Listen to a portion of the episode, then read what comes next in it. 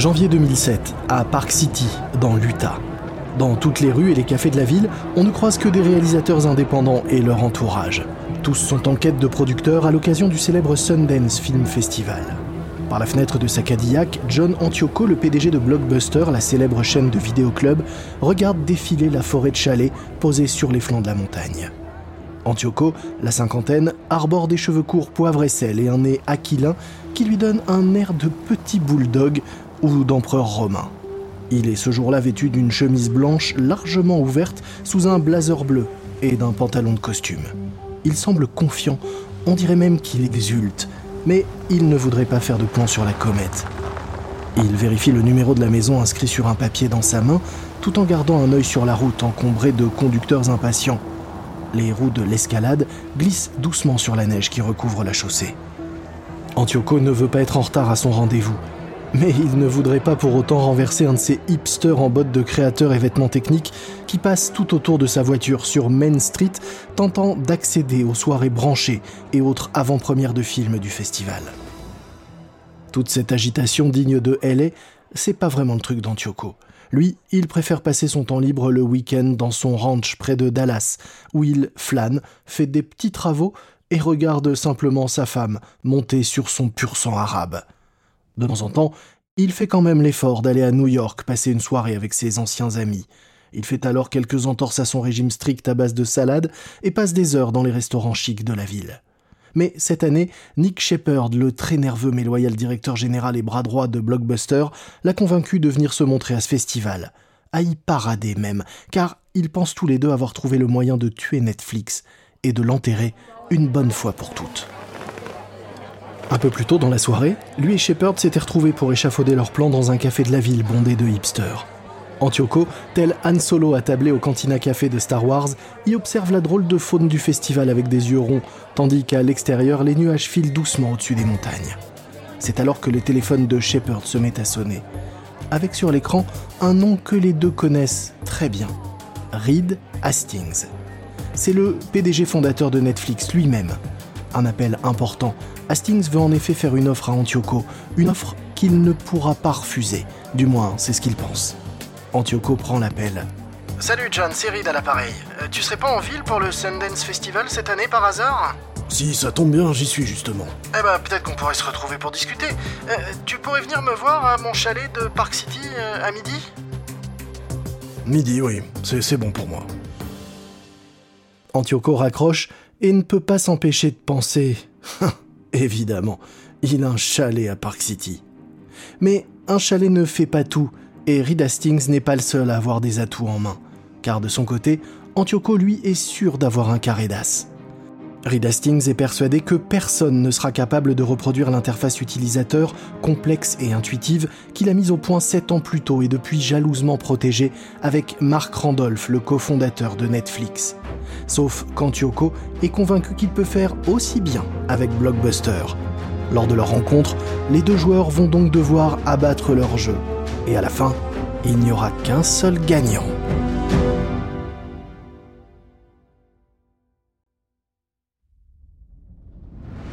Vous écoutez Guerre de business de Wandery. Je suis Lomic Guillaume.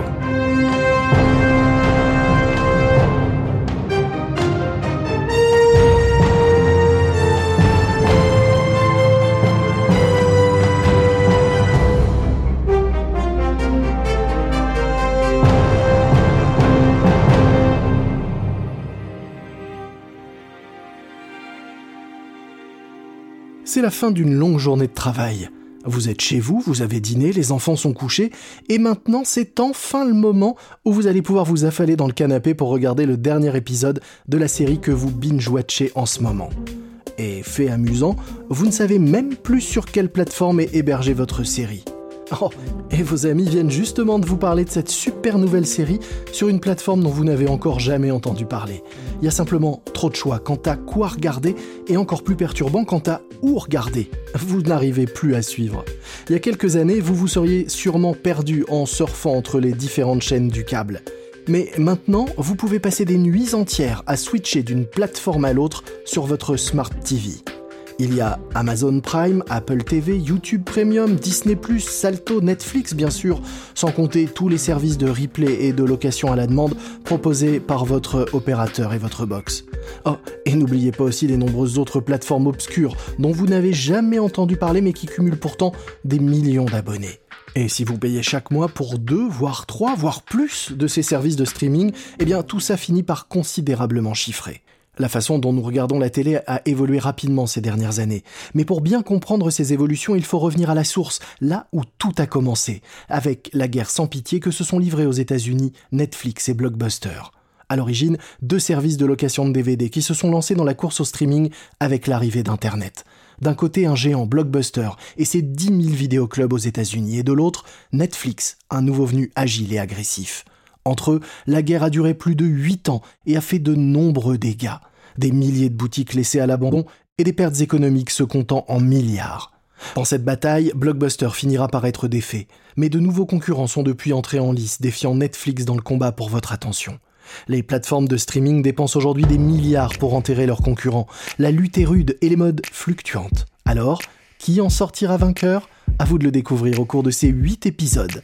Mais voici le premier épisode. Mort subite. Retour en 2007.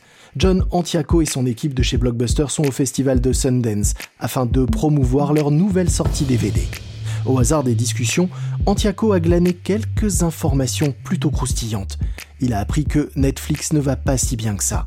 En fait, l'entreprise est même quasi sur les rotules. Antioco, tout en cherchant le chalet d'Hastings où il a rendez-vous, repense à cette info sur la santé financière de l'entreprise. Hastings est assis seul, lui, dans son chalet.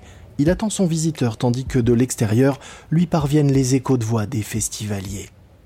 Il aime bien cette pittoresque petite ville de Park City, avec son ancien clocher, ses vieux magasins et sa halle du marché désuète.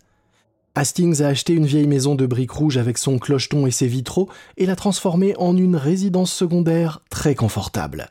Avec sa femme Patty et leurs deux enfants maintenant au collège, ils viennent ici durant les vacances pour échapper à la pression de la Silicon Valley, skier et se détendre. Hastings espère bien que tous ces voyages en famille permettent de rattraper un peu tout le temps qu'il consacre à Netflix. Par exemple, cette année, il est resté à Santa Cruz, tandis que Patty est parti accompagner les enfants en Italie, où ils font une année d'études à l'étranger. Tandis que pendant ce temps, à Wall Street,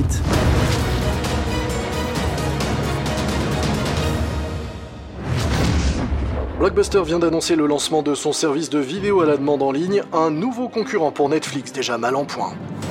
Dès qu'il a entendu parler du lancement de ce nouveau service de vidéo à la demande, Blockbuster Online, Hastings a immédiatement ouvert son ordinateur pour le tester. Mais face à l'écran, il rit intérieurement. Même dans un cybercafé au Pakistan avec juste mon ordi, j'aurais pu faire un truc plus présentable que ça. Mais Hastings sous-estime Antioco. Ou alors, il surestime ses propres capacités. Ou peut-être que c'est un peu les deux. Les deux nouveaux concurrents passent en tout cas désormais leur temps à s'épier l'un l'autre, cherchant chacun les points faibles de l'autre. Hastings a travaillé d'arrache-pied pour coder le puissant algorithme de Netflix qui traque les moindres faits et gestes de ses utilisateurs, amassant une inestimable quantité d'informations. Pourtant, malgré l'efficacité incontestable de son algorithme de traitement de données, Hastings s'est rendu compte que Netflix se révélait être une entreprise moins rentable qu'il ne l'avait imaginé. Parlant des finances de l'entreprise, son associé Mark Randolph a même dit que c'était comme si Netflix avait pissé le sang pendant des années. Dans son chalet vide, Hastings déambule en attendant l'arrivée d'Antioco. Il sait que cette réunion est déterminante pour l'avenir de Netflix et qu'à la fin de son rendez-vous, il saura si ça valait le coup de se battre pour maintenir Netflix en vie. Mais pour ça, il va devoir faire admettre à Antioco que, comme le montrent les données, Blockbuster fait tout pour essayer de tuer Netflix avec son nouveau service Total Access. En fait, ce service Total Access permet aux abonnés de Blockbuster de rendre les DVD qu'ils ont empruntés dans n'importe lequel des 7000 vidéoclubs de l'enseigne et de pouvoir immédiatement en louer un autre. Netflix n'a pas les moyens de contrer cette offre, seulement Hastings connaît le point faible d'Antioco. Avec ce nouveau service, Blockbuster perd de l'argent sur chaque location. L'entreprise a ainsi accumulé plus d'un milliard de dollars de pertes. Et les actionnaires d'Antioco, dont le principal, l'investisseur milliardaire Carl Icahn, commencent à réellement s'inquiéter. En fait, les deux entreprises ne peuvent pas cohabiter. Hastings doit ravaler sa fierté et supplier Antioco de lui vendre Blockbuster Online, où les deux entreprises risquent de disparaître. Et il se dit qu'Antioco comprendra sûrement cela. Mais si jamais Antioco refusait et maintenait le service Total Access, alors Reed Hastings serait contraint d'annoncer la première perte d'abonnés pour Netflix. Les actions de Netflix chuteront d'un coup, ainsi que sa valorisation. Et après deux trimestres avec des pertes, Netflix n'aura plus qu'à mettre la clé sous la porte. L'entreprise ne vaudra plus rien et ne sera même pas capable d'emprunter un dollar pour maintenir son activité, à moins que... Eh bien, à moins que Blockbuster, avec sa dette colossale, ne se brûle les ailes en premier.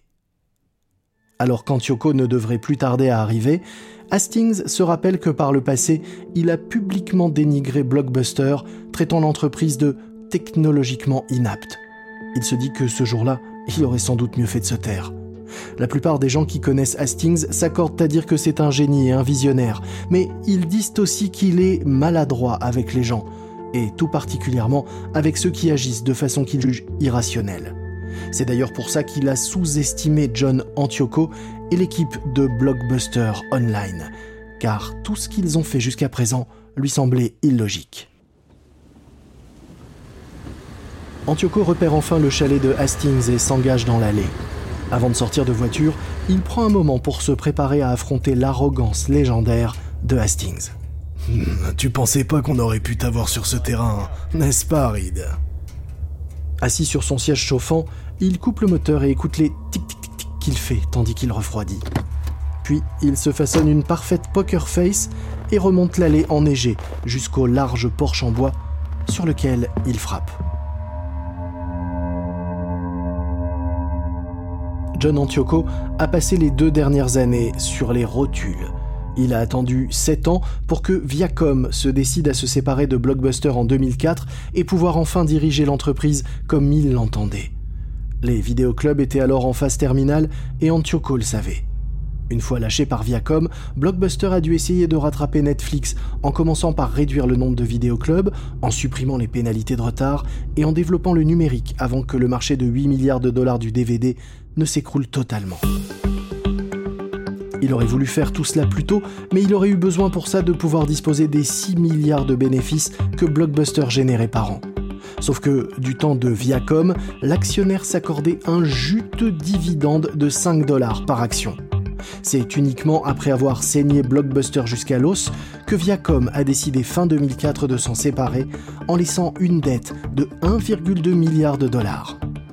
C'est alors que l'investisseur Carl Icahn a jeté son dévolu sur Blockbuster, en espérant bien réussir à dégager un profit de cette entreprise de location de vidéos qui semble au bord du gouffre. Avant l'arrivée d'Icahn, Antioco n'était pas réellement inquiet à propos de la dette de Blockbuster. Il avait même décidé de racheter une chaîne concurrente, Hollywood Video, et c'est cela qui a attiré l'attention d'Icahn. Icahn a la réputation d'investir dans des entreprises qu'il considère comme sous-cotées, puis de forcer ces dernières à des coupes budgétaires importantes ou encore à racheter les parts qu'il détient au prix fort. Cela assure à ses investisseurs des gains rapides et importants, mais cela laisse souvent les dites entreprises saigner à mort. Antioco avait déjà tenté de reprendre Hollywood Video 5 ans plus tôt, mais Blockbuster était si puissant que la vente avait été bloquée par l'autorité antitrust.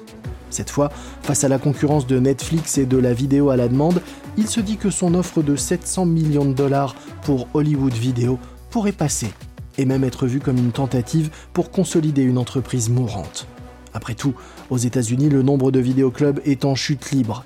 À une époque, on en a compté jusqu'à 70 000 dans tout le pays, mais en 2005, près de 80% d'entre eux ont baissé le rideau. Car les consommateurs ont désormais plus de choix vidéo à la demande, Netflix et des DVD moins chers. Antioco veut donc sortir de la location de DVD pour miser désormais entièrement sur le numérique. Il espère limiter ainsi au maximum les pertes d'exploitation pour se donner les moyens d'investir dans la course avec Netflix. Et c'est pile le moment où Ican achetait son dévolu sur Blockbuster. Dès leur première rencontre, Antioco a senti qu'entre eux les relations allaient être compliquées. La première remarque d'Ican Vous gagnez trop d'argent. Une véritable déclaration de guerre pour Antioco. Mais Ican, lui, comptait bien tirer le maximum de profit de son investissement. Dans un premier temps, les actionnaires d'Hollywood Video ont reçu une offre généreuse de rachat pour leurs actions, tandis qu'Ican annonçait de son côté qu'il allait prendre des mesures d'économie pour améliorer la rentabilité de Blockbuster, faisant s'envoler le cours en bourse de l'entreprise. Puis, Ican a racheté pour 150 millions de dollars d'actions Blockbuster et a investi à hauteur de 60 millions de dollars dans Hollywood Video. Et il a ensuite tranquillement attendu qu'Antioco rachète Hollywood Video. Mais de nouveau, la Commission fédérale du commerce n'a pas approuvé le rachat. D'autant qu'en coulisses, un autre acteur sur lequel personne ne misait a manœuvré pour acheter Hollywood Video, la troisième chaîne de vidéo club du pays, Movie Gallery, qui a proposé 1,1 milliard de dollars pour reprendre Hollywood Video. Antioco n'a alors pas eu d'autre choix que d'abandonner l'opération, car vu l'endettement de Blockbuster, il n'avait tout simplement pas d'argent pour faire une contre-offre.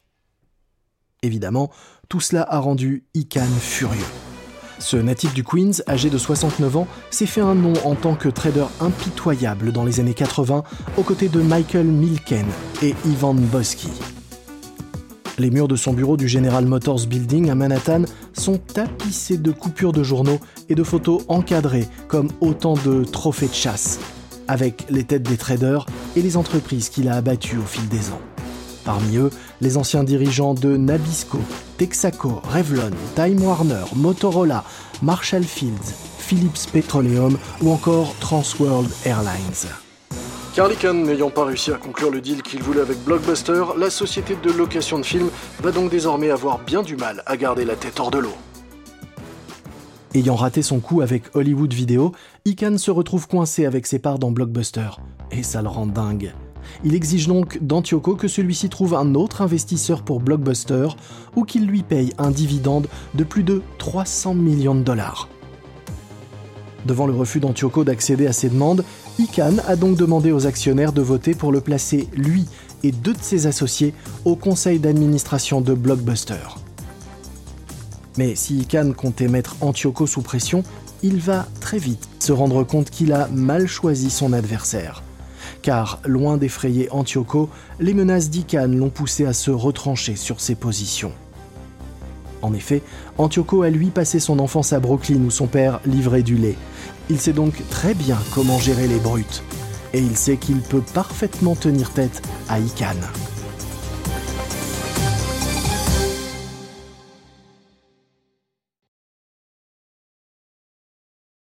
Ican a déclenché une lutte par procuration pour arracher le contrôle de Blockbuster à Antioco.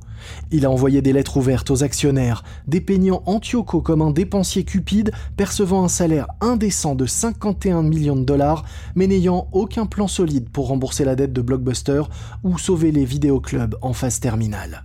Ican a exhorté les actionnaires de Blockbuster à le nommer lui et deux hommes de paille au conseil d'administration de l'entreprise et à se débarrasser d'Antioco. Et le 11 mai 2005, c'est exactement ce qu'ils ont fait. Mais Antioco a réussi à renverser la vapeur. Une clause de son contrat lui octroyait en effet une compensation de 54 millions de dollars dans le cas où il se ferait débarquer du conseil d'administration. Et il n'a évidemment pas hésité à sortir cette carte. Ican n'a eu donc d'autre choix que de laisser un siège à son rival dans son nouveau conseil d'administration. Depuis, Ican mène une campagne d'usure contre Antioco dans l'espoir de le forcer à démissionner. Mais Antioco ne le fera pas, car s'il partait volontairement, il devrait alors faire une croix sur son parachute de 54 millions de dollars. Ican saisit donc chaque opportunité pour essayer d'humilier publiquement Antioco et pour lui rendre la vie totalement impossible. Ican a par exemple exigé que les réunions du conseil d'administration se tiennent dans son bureau de Manhattan, loin du siège social de Blockbuster à Dallas. Lors de ces réunions, il a écarté Antioco, le président de Blockbuster, en décrétant qu'il présiderait, lui, désormais, les réunions. Et surtout, il semblait prendre plaisir à critiquer et rejeter systématiquement toutes les suggestions d'Antioco. Encore plus humiliant pour Antioco et son équipe, Ican a insisté pour que son fils de 26 ans, Brett, un cinéaste en herbe, ait son mot à dire sur les décisions d'Antioco. Ican a aussi pris l'habitude d'appeler Antioco à n'importe quelle heure pour avoir avec lui de longues discussions sur les affaires et la direction de Blockbuster. Et quand Antioco a cessé de répondre aux appels d'Icam à des heures indues, eh bien Ican s'est mis à raconter qu'il passait plus de temps à boire de la tequila dans son ranch qu'à diriger l'entreprise.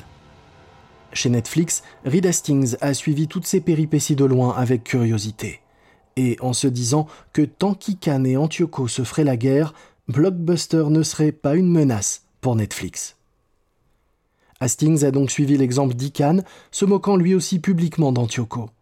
Lorsqu'Antioco a annoncé l'arrivée de Blockbuster Online, Hastings a quasiment baillé.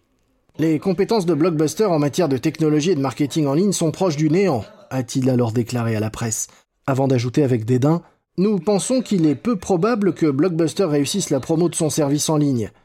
Une façon de bien savonner la planche à Blockbuster. Antioco trouvait déjà Hastings insupportable avant cela, mais il n'avait encore rien vu. Pendant deux ans, Netflix a connu une croissance dingue, écrasant totalement la concurrence et passant de 2 millions d'abonnés en 2004 à 6 millions fin 2006. Blockbuster, de son côté, a décroché avec environ 1 million d'abonnés, alors qu'il faisait déjà face à des problèmes financiers d'envergure. Mais en réalité, les deux entreprises évoluaient sur le fil du rasoir. Recruter de nouveaux abonnés et continuer à croître, les entreprises comme Netflix et Blockbuster doivent dépenser des fortunes en opérations marketing. Et c'est ce que les deux ont fait pour attirer de nouveaux abonnés.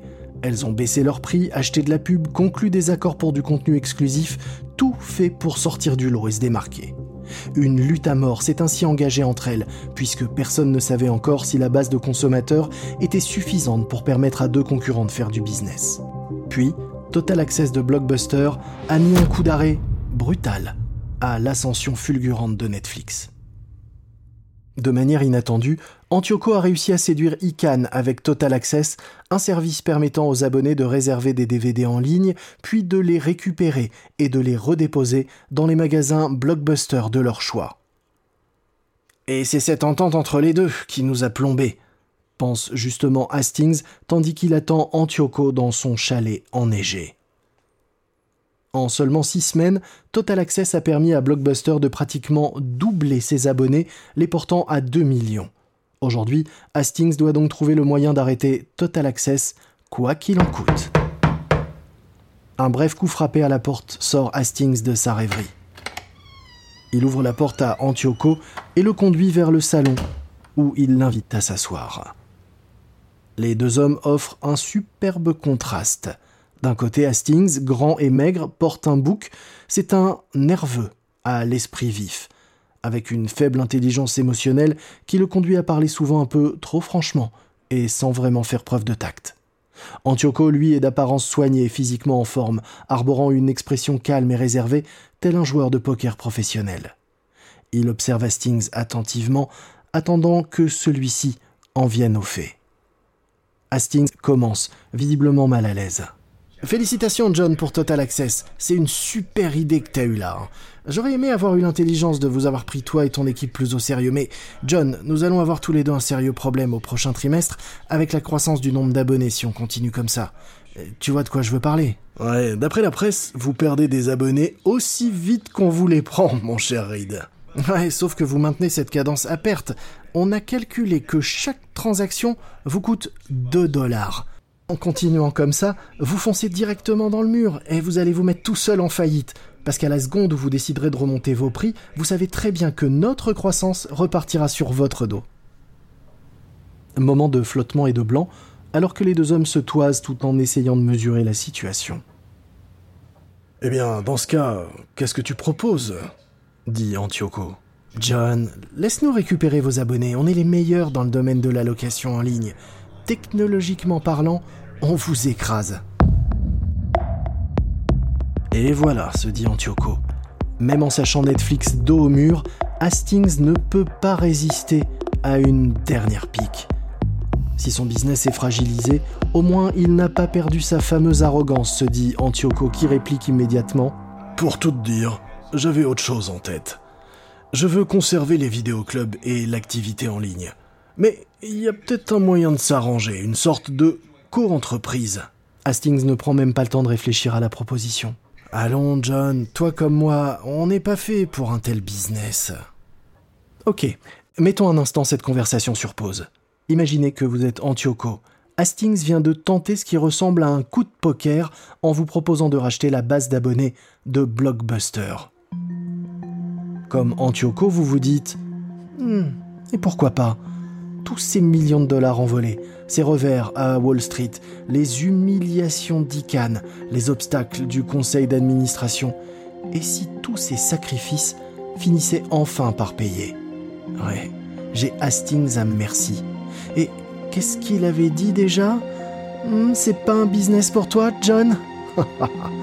Vous pouvez vous imaginer John Antioco baisser alors la tête pour cacher son sourire carnassier. Oh, j'en sais rien, Hastings. Je trouve qu'on s'en sort plutôt très bien en fait. Mais Antioco promet tout de même de soumettre la proposition d'Hastings à Ican et à son conseil d'administration. Il se lève pour partir avec un sentiment de contentement car il sait qu'ils seront sans pitié.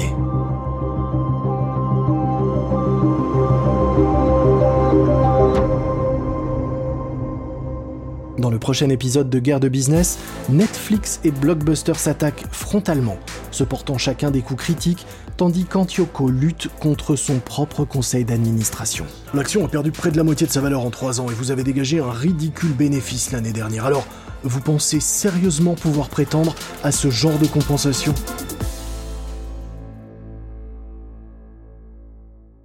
J'espère que vous avez aimé ce premier épisode de cette nouvelle série de guerre de business, la guerre du streaming de Wandery. Une remarque à propos des dialogues entendus dans cet épisode, il s'agit de reconstitution car bien évidemment nous ne pouvons pas savoir ce qui s'est dit exactement, mais sachez que ces mises en scène se basent sur un sérieux travail de recherche et de documentation. Je suis Lomik Guillot. Cet épisode a été enregistré en version originale par David Brown. Cet épisode a été écrit par Gina Keating. Karen Lowe est notre productrice et rédactrice en chef. Sound design, Jeff Smith et Bay Area Sound. Notre producteur exécutif est Ben Adair. Coordination de production, Emily Kunkel. Une série créée par Hernan Lopez pour Wandery.